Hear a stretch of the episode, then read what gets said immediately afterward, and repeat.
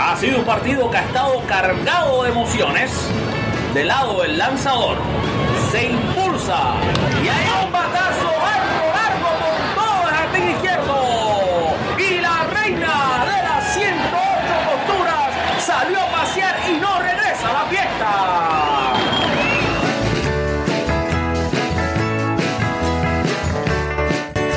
Con el bisturí en las manos y el micrófono encendido, presentamos al cirujano del béisbol, Alfred Álvarez, y su podcast, Con las bases llenas.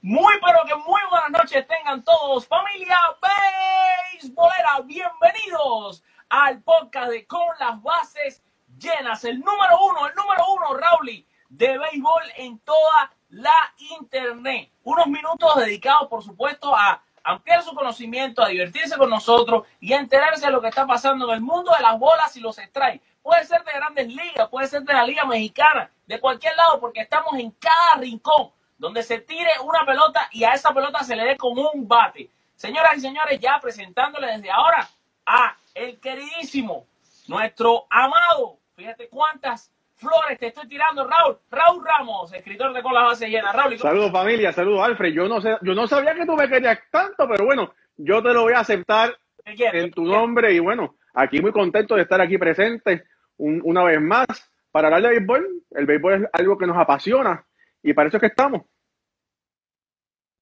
Vamos a hacer algo diferente, Raúl, porque lo que pasa es que me doy cuenta que nuestra base de seguidores crece demasiado rápido día a día. Hay gente que no te conoce, hay gente que no me conoce. Raúl, preséntate ante todo el público, dile quién eres, eh, cómo llegaste aquí, qué, quién eres tú. Bueno familia, mi nombre es Raúl Ramos. Yo soy oriundo de Ponce, Puerto Rico. Mis padres son cubanos. Y bueno, imagínate, Pon- eh, Puerto Rico y Cuba, dos de béisbol puro, béisbol. Tengo el béisbol en la, en la sangre. Eh, llevo eh, trabajando para con las bases llenas sobre un año. Soy el eh, autor de un libro sobre béisbol, eh, sobre la vida del gran pelotero puertorriqueño Francisco Pancho Coimbre.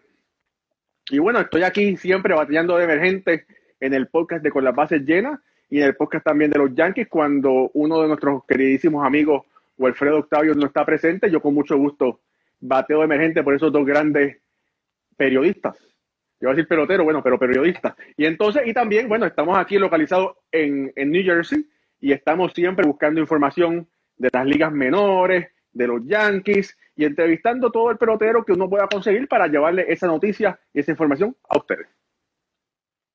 Bueno, te, te tiraste modesto. Yo voy a decir lo que falta. Lo que falta es también que ustedes sepan que Raúl también es uno de los editores de la página y además es mi brazo derecho. Es la persona que creyó en este proyecto desde el inicio, desde que arranqué yo solito, me ha acompañado y él es uno de los grandes responsables que ustedes puedan estar hoy en día disfrutando de un producto de mucha más calidad. Y a los que no me conocen, ya me voy a presentar yo también. Mi nombre es Alfred Álvarez, soy el director, creador de Con las Bases Llenas. Y nada, cada día tratando de llevarle a ustedes lo mejor. Eh, comencé este proyecto hace ya va a ser dos años y bueno, se transformó un sueño en una realidad.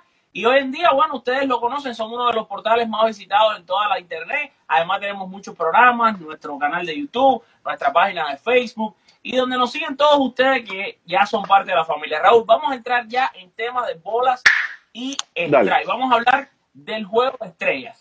Eh, en general, este juego de estrellas que fue hace apenas dos días, ¿qué te pareció? ¿Y, y qué ves tú de bueno en esto del juego de estrellas? Bueno, Alfred, eh, como tú dices, eh, Cleveland tiró la casa por la ventana. Fue un espectáculo maravilloso, eh, sin duda alguna. Le- les quedó muy bien ese montaje.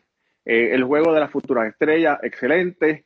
Eh, la, competencia de jonrones también. El juego de estrella también, que es un juego de exhibición.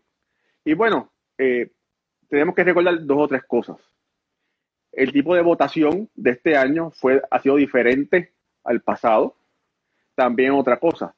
Quienes seleccionaron los jugadores reservas no fue el dirigente, porque había mucho problema o eh, mucho descontento que decían que el dirigente Alex Cora no quería eh, llevar consigo a Eddie Rosario, el, el, el, outfielder de los Minnesota Twins. Y eso no es decisión, esta, este año no es decisión del dirigente las reservas que van a llevar. Los que decidieron, los jugadores que llevaron de reserva, fueron primero que nada la oficina del comisionado y las votaciones entre los mismos jugadores. Y entonces hay que recordar que cada equipo tiene que ser representado por al menos un jugador de cada equipo. Entonces, lamentablemente se dio el caso que hay jugadores que no son tan meritorios como otros, pero como ese jugador, por no decir nombre, tiene que representar la franquicia a la cual él juega, está hoy presente, en diferencia del otro jugador. Ahora, mira, fíjate, a lo que ya tú decías, yo quiero agregar varias cosas. Y tú sabes que nos gusta también en la página enseñar. Estos juegos de estrellas, ¿cómo surgen? Bueno, mira, los juegos de estrellas, el, los juegos de estrellas es una invención del, del, dueño de los Medias Blancas de Chicago, el señor Comiskey, que para atraer público y en un momento en el que el béisbol estaba bajando bastante, pues se le ocurrió hacer esta idea del, juego de estrellas, ¿no? Donde el primer honrón conectado a la historia del juego de estrellas lo dio nada más y nada menos que el bambino, el, el gran Beirut. Y a partir de ese momento, bueno, se, se hizo súper popular el juego de estrella, con momentos inolvidables que ha tenido el juego de estrella. Y uno de los momentos que me vienen a la mente son aquellos ponches que Carl Hobo le, le, le, pudo propinar a la Liga Americana con aquellos bateadores terribles, incluyendo a Luke Gary, incluyendo a Babe Ruth, eh, Jimmy Fox, que fue una, una cosa increíble. Y por supuesto han venido otros momentos, pero sí que sepan el origen de este juego de estrella. Fue el primer juego de estrella eh, de, de, todos los deportes, o sea, en ese momento no existía juego de estrella en, otras, en otros deportes. El béisbol, ¿no? Como siempre, que ha sido una parte tan importante de la cultura norteamericana que después, bueno, la, la pasaron a, a los, nuestros países latinos, ¿no? Fue el primer, el, el, primer deporte profesional aquí de los Estados Unidos en usar números en los uniformes, en usar en los apellidos, en hacer un juego de estrella, etcétera, etcétera, etcétera. Y nada, tú lo decías, lo del sistema de votación. Sabes que nosotros somos un filtro para todo. Por, nosotros pasan todos los comentarios. Yo no te puedo decir la cantidad de comentarios que yo tuve. Yo le digo mensajes de odio, pero no, no se sientan mal, no de odio a ustedes, pero mensajes de odio contra Alex Cora, mensajes de odio contra Dave Robert, eh, diciendo que no van a llevar a este, que falta de respeto, que Cora no lleve a Leiber Torres. Señores, los managers esta vez no eligieron a los jugadores. Los jugadores, ya tú lo decías, entraron por un proceso de la oficina del comisionado y votaciones de los propios jugadores. Si, si Leiber no estuvo originalmente, que bueno, fue, terminó yendo, pero si no estuvo originalmente era porque los jugadores mismos no votaron por él. Yo creo que los jugadores hicieron un mal trabajo. Por ejemplo, el no votar por Gleyber Torres, eso se lo tenemos que condenar a los propios jugadores. Bueno, en realidad, que no votaron por En realidad no sabemos, Fíjate. Alfred, en realidad no sabemos si los, jugadores, si los jugadores votaron por él o no. Acuérdate que la última palabra de la reserva fue la oficina del comisionado. Sí, sí, pero, pero fíjate que cuando, que cuando después hay una baja y, él, y a él lo suben, lo suben porque me imagino lo subieron porque era uno de los que más votos me imagino tendría y que se había Claro. quedado fuera. Me imagino, vaya, puede ser, puede ser. Ahora, la otra cosa, una vez que ya todo el mundo entiende y quede bien claro que esto fue un sistema completamente diferente, vamos a analizar después, quiero analizar un punto ahora contigo y después vamos a hablar de este, este nuevo sistema de votación de juego de estrella. Quiero oír tu opinión, que, que es tan valiosa. Pero antes de eso, hablemos del significado del juego de estrella. O sea, ¿tú crees, tú crees que estás bien, estás de acuerdo, estás feliz, estás contento porque el juego de estrella sea así, que no tiene un, un objetivo como tenía antes, que se decidía quién era el equipo local en la Serie Mundial, o crees que se le debería dar un significado a este juego para que se convierta en una, en una competencia de nivel, en algo en que los jugadores se entreguen más? Aunque en el béisbol es difícil no entregarse, vimos un buen juego. Mira, recuerda una cosa. La razón de ese cambio fue porque vimos un juego de estrella hasta la décima entrada donde no había más lanzadores. Eh, y no tenían a quién jugar y bueno, eh, el juego quedó así. Y entonces para hacerlo más competitivo trajeron que el que ganara decidía quién iba a hacer eh, el, el, equipo home y el equipo visitante en la, en la, en la Serie Mundial. Mira, el, el, juego de estrella siempre ha sido un juego de exhibición. Lo que sucede es que el béisbol moderno ha cambiado. Cuando me refiero al béisbol moderno, me refiero el, la agencia libre ha cambiado eh, los equipos. Antiguamente, los jugadores de la americana se quedaban toda la vida en la americana y por lo general siempre estaban en un equipo o en dos equipos. Lo, el mismo caso de los jugadores de la Liga Nacional.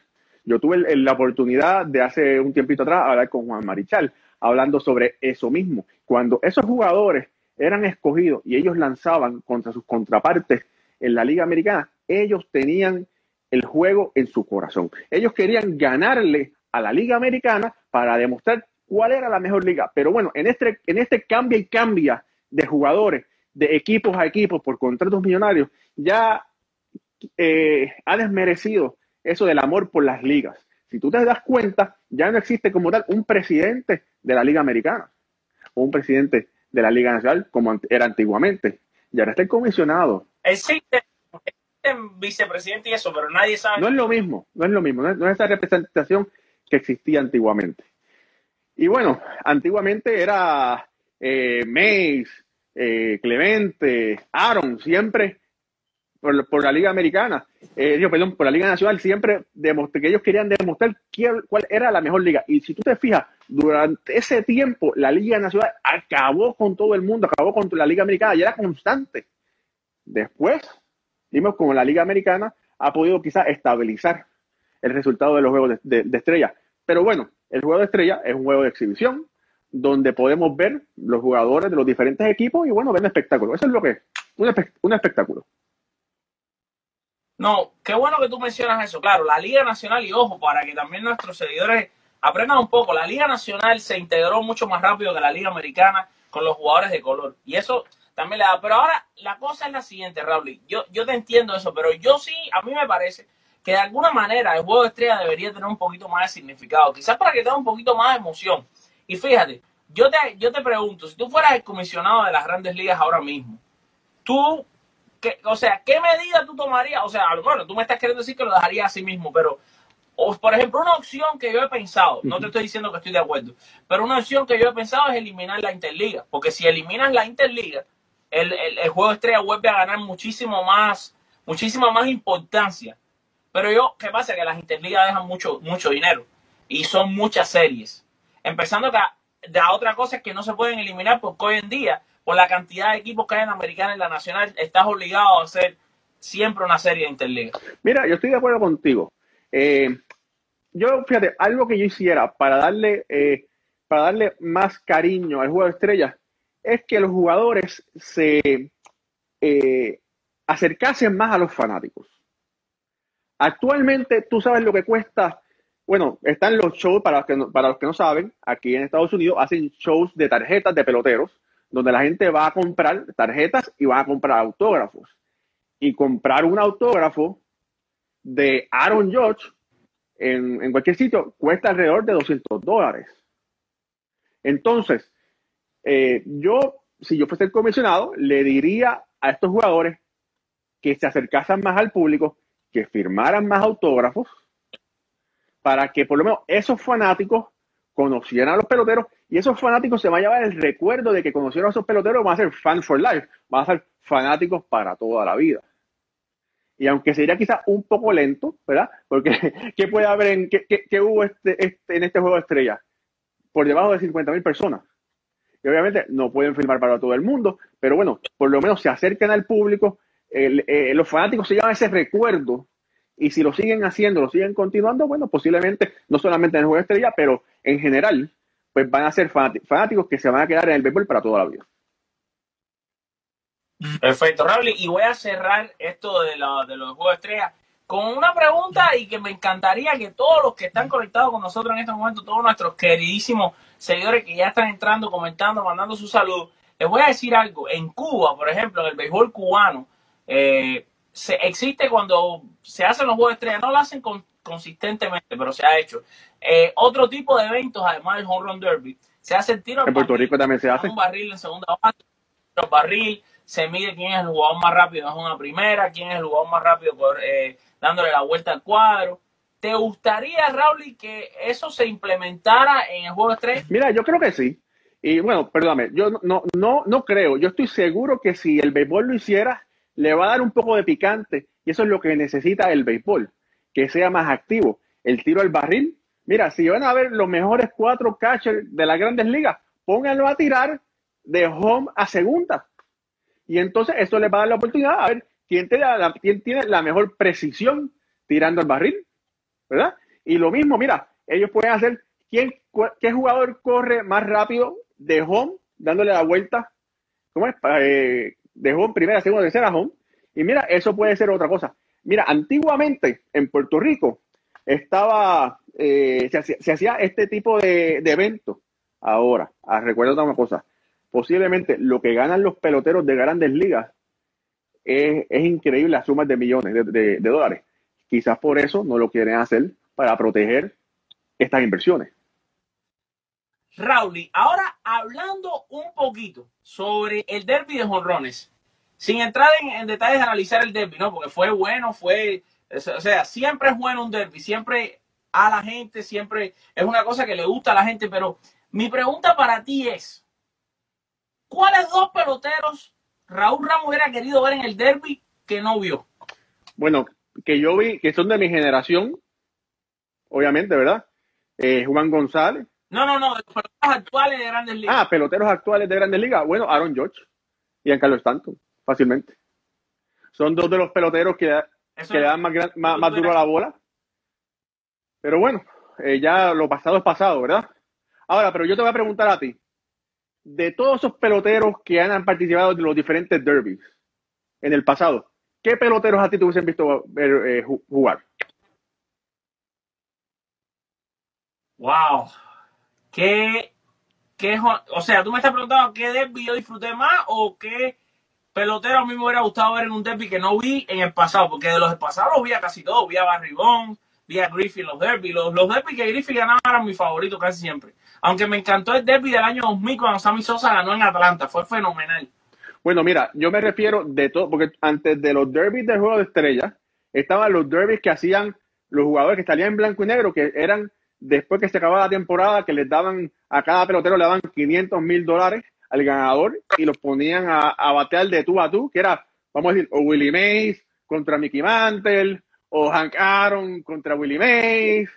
Eh, ¿qué, derby, ¿Qué derby eso a ti? Tú, si tú pudieras tener una máquina del tiempo, ¿qué, qué derby te hubiese gustado ver? Oh, no, a mí sin duda me hubiera gustado ver ese que fue de, de Mickey Mantle con, con Hank Aaron. Ese me hubiera encantado. Fíjate, eso, fíjate, a mí, si yo estoy pensando así, eh, me hubiese encantado ver a Babe Ruth en un derby de eso, ¿verdad? Que para ese tiempo no, como tal no los hacían, ¿verdad? Pero me hubiese gustado verlo por lo menos en, en práctica de bateo. Sacar la, la, las pelotas por el right field de los Yankees, ¿verdad? Eh, me hubiese gustado también a ver a Luke Aaron. Ahora, ahora. Ah, no, no, ahora. Sí, sí. Bueno, ese que te dije, ese que te dije de Mantle, de Mantle y Aaron pasó. Claro, claro. Ahora, me hubiera gustado ver a Roberto Clemente y me hubiera gustado ver a Willie Mays. Y te digo por qué. Porque dicen que Roberto Clemente tenía el control del bate más impresionante que existía. Y cuando dio control del bate, que él podía batear para el right field, para el centro o para el left sin ningún problema. Y por ver ese, ese, ese control del bate, me hubiese encantado. Y bueno, y tú sabes que él no bateaba de honrón porque él quería tener un promedio de bateo alto. Y cuando él jugaba en el Force Field, a él le, dijeron que él tenía que aprovechar las grandes dimensiones de ese estadio y batear siempre de doble. Y por eso es que él no buscaba el honrón. Eh, y entonces, bueno, eh, Willie Mays, que, que Willie Mays es posiblemente el pelotero más grande que ha habido en la Grandes Ligas. De, déjame decirte algo, basado en lo que vimos en el derby de Jonrones, ¿verdad? El derby es un, es un torneo. Es un espectáculo. Que si bien es un espectáculo, que si bien está viviendo sus mejores momentos, ojo, para mí está viviendo sus mejores momentos el nuevo formato, pero también es un formato que cansa, que cansa bastante a los peloteros. Eh, hemos visto en temporadas pasadas eh, esta famosa, esta nueva tendencia, esta maldición Bobby de, Abreu. de peloteros que no quieren participar en el derby. Aaron George que después del derby aquella temporada se lesionó. Eh, o sea, los peloteros le están huyendo a este evento. ¿Tú crees, Raúl, que este evento, y, y, y, esto saltando un poco de deporte, parecido al juego de estrellas de la NBA, deberían ir al derby de jonrones? Simplemente los jugadores que más jonrones tienen y obligarlos a ir, o tú crees que es mejor seguir como estamos hasta ahora? Mira, yo creo que obligados ni los zapatos, como dicen por ahí.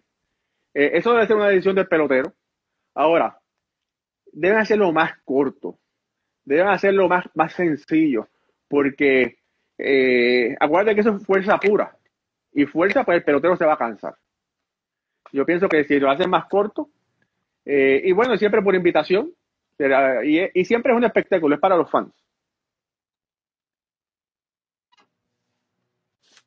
Raúl, ahora entrando ya, arranca la temporada. Se acabó el juego de estrella, se viene la semana de los cambios ya dentro de poco, en la última semana del mes.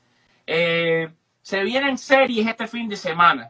Quiero que me digas, Raúl, y que a mí no, que le digas a todos nuestros seguidores, ¿cuáles son las mejores series que se nos avecinan en este fin de semana que arranca otra vez ya la temporada, ya regresa esta segunda mitad, que realmente no es la segunda mitad. Cabe aclarar siempre que ya los equipos han jugado más de 81 juegos. Y realmente esto casi siempre pasa, siempre juego estrellas alrededor de los juegos 90, 90 y algo. Pero de ahora en adelante, la primero que nada, veamos las series que se avecinan y después vamos a hablar de lo que tú esperas de este resto de la temporada y qué es lo que más eh, contento y exaltado y así lleno de adrenalina te tiene de ver en esta segunda mitad de la temporada.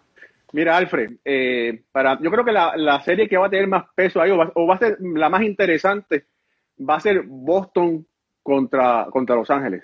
Y es porque nos vamos a recordar a la pasada Serie Mundial. Boston no es el mismo equipo del año pasado, pero tú sabes que los muchachos de azul tienen todavía la piquita de, lo que pasó en la Serie Mundial. Eh, ¿Qué tú piensas de eso? No, yo creo que esa serie, por supuesto, es la que se va a llevar todos los ratings de televisión. También tú sabes que Dodgers, Boston, Yankee es la media. O sea, la media está entre esos tres equipos. Nosotros mismos lo sabemos, trabajando en la media. Que conseguir incluso entrar a los juegos de Dodgers, Boston y Yankee siempre es súper complicado, casi imposible, muchas veces.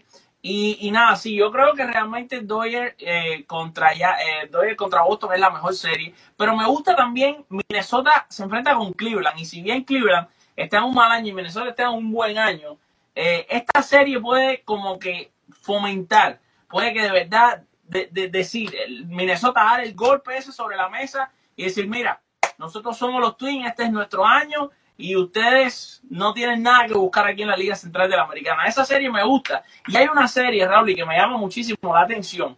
Y es esta serie que estoy mirando aquí de los Bravos de Atlanta contra los Padres de San Diego. No sé qué te parece a ti. Mira, eh, los Bravos se han separado en la división este. Eh, para mí ha sido una sorpresa un poco agradable. Yo no pienso, yo pienso que la gente los ha tomado por sorpresa también. Eh, Acuña está eh, cargando ese equipo con, junto a Freeman. ha sido refrescante. San Diego, bueno, ver a, a, Tatito Junior, ¿verdad? Jugando de la forma que lo está haciendo, porque Tatito está, está entre los candidatos para novato del año contra Pete Alonso, ¿verdad? Y Tatito también. Está dura, pero. Pero mira, pero Tatito también debe coger votos, uno o dos votos para jugador más valioso. ¿Tú, crees que no? No. No, yo sí creo que sí. Yo sí creo que sí, yo sí creo que sí. Raúl, respóndeme a la segunda pregunta que te hice ahorita. ¿Qué es lo que más esperas en el resto de esta temporada? Mira, en general, en general son muchas cosas. Eh, mira, hay, muchas cosas que han tomado por sorpresa, hay muchas decepciones.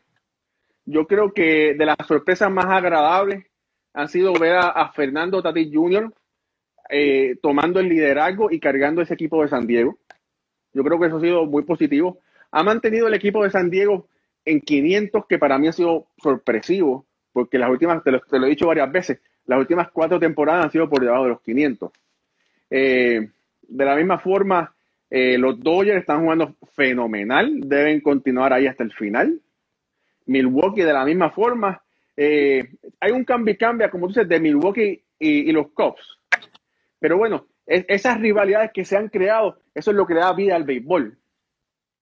Otra cosa interesante es ver, cómo los Astros de Houston, después de tener relacionado al Tuve y ahora que Correa va a regresar, cómo se han mantenido en ese primer lugar. Porque los Astros están creando una especie de, eh, ¿cómo, dicen? De que están en el top, ¿verdad? Han estado ahí por mucho tiempo, en las diferentes temporadas. Entonces, lo que está creyendo es mucha fanaticada eh, que lo está siguiendo. Y bueno, y los Yankees en la americana, hay que ver si después cómo, cómo van a jugar en esta segunda parte de la temporada. Ya eh, los peloteros grandes están llegando. ya llegó Josh, llegó Didi, Germán, que llegó, viene siendo como si hubiera sido una, una adquisición nueva. Eh, y bueno, Boston está ahí, ¿cómo es? Está tratando de mantenerse a flote, ¿verdad? Para tratar de capturar un wild card. Entre las decepciones, eh, perdóname, y también está Minnesota y Cleveland, bueno, que Minnesota debe ganar esa división. Y entre las decepciones, los Orioles han sido una decepción que sabíamos, sabíamos que iban a jugar mal, pero no sabíamos que iban a jugar tan mal. Eh, el mismo caso de Kansas City. Kansas City ha estado fatal. Eh, los Marlins, que están fatal, se están ahogando, de alguna forma consiguen aire, buscan aire y dicen, bueno, vamos a ahogarnos un ratito más. Y, otra vez van para el fondo. Entonces, bueno, todavía hay mucho béisbol por ver lo que va a pasar, pero yo creo que ya hay unas tendencias que ya están bien marcadas entre los, entre los equipos que van a continuar o van a llegar a, clasificar en esa primera en en esa lucha divisional. Bueno, yo te voy a decir lo que más yo, lo que más yo estoy like, esperando, eh, ansioso y, y, y, que va a ser tan, para mí lo más interesante ver de la segunda mitad. Primero voy a ser profeta aquí, profeta en mi propia tierra, porque estoy en mi tierra. No estoy en Cuba, pero en Estados Unidos también. Va, ¿Qué, qué, qué, qué vas a tirar? ¿Vas a tirar el tarot? ¿Vas a ver la bola de cristal? ¿Qué vas a hacer? Voy a tirar el tarot. Voy a tirar el tarot aquí en medio del live.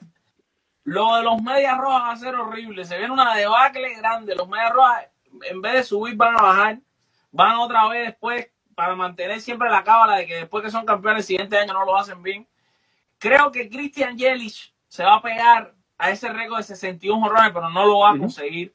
Pero sí estoy, eh, si es algo que me va a tener, si es algo que va a ser la noticia de la segunda mitad, va a ser la cantidad de jorrones que pueda dar. Y el otro que puede pegarse a dar muchos jorrones, Pete Alonso, que puede romper el récord de Aaron Josh como novato de jonrones. Eso va a estar también interesantísimo. Recordemos que el récord era de Maguire y lo rompió Josh. Ahora Pete Alonso con el chance de rompérselo a Josh. Y uno es novato una sola vez. Así que no hay manera de que George ya lo recupere si se lo rompe Alonso. Creo que eso va a estar interesantísimo. Y tú lo decías, los Yankees. Creo que estos Yankees eh, en la segunda mitad, una de las cosas que vamos a ver que nos va a deleitar de la segunda mitad es que estos Yankees no solo van a ir ganando, sino que se van a pegar a ese equipo que tuvo esa cantidad de juegos ganados del año 1998. ¿Qué te parece? Los Yankees, yo pre pronostico, predigo que van a estar cerca de pegarse al récord de juegos ganados en una temporada que lo tienen los marineros de Seattle de 2001, recordemos. Bueno, mira, si tú ves los números de, del año pasado, este momento de los Yankees es similar al número de los Yankees que tienen en este momento. Lo que pasa es que Boston estaba jugando un béisbol increíble eh, en comparación, obviamente, ¿verdad? Eh, yo lo veo difícil. Yo, yo te voy a, ahí te voy a apostar en contra. Yo no creo que, que los Yankees se acerquen a ese récord. Yo creo que. A, Acuérdate que estas cosas quedan grabadas. O, o, mira, ojalá que me desmientan. Ojalá. Pero, óyeme, yo lo veo difícil.